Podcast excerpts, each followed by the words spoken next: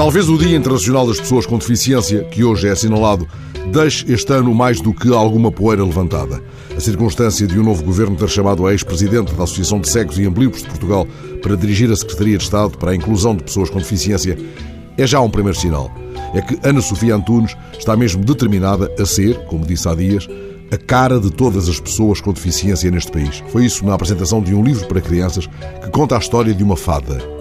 Poderão alguns, para quem a política é nestes casos um modo de mandar cantar o ceguinho, sorrir com a deferência dos cínicos, mas esta mulher que diz acreditar em tudo, fadas, Pai Natal, Coelhinho da Páscoa, vai avisando que aquilo em que acredita, acima de tudo, é no poder dos sonhos, no poder da vontade. São palavras dela. O grande Luís Gonzaga compôs um baião chamado O Cego Aderaldo.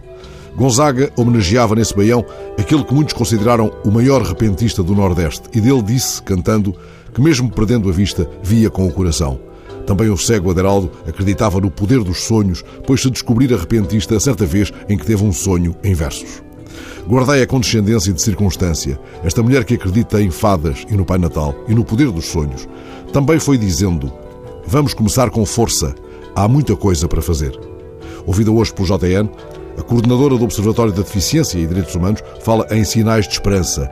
Parece abrir-se uma porta para o futuro, disse Paula Campos Pinto. Bem precisa é essa porta, essa porta aberta. Assim permite a ela, mais do que a entrada igualmente inspiradora de um deputado em cadeira de rodas, o integral cumprimento da lei das acessibilidades. A jornalista perguntou, entretanto, à Secretária de Estado: Iremos ter uma ASAI para as questões da acessibilidade? Ana Sofia Antunes respondeu: Os termos concretos da sua criação terão de ser vistos, mas que esta entidade terá de ser criada, terá.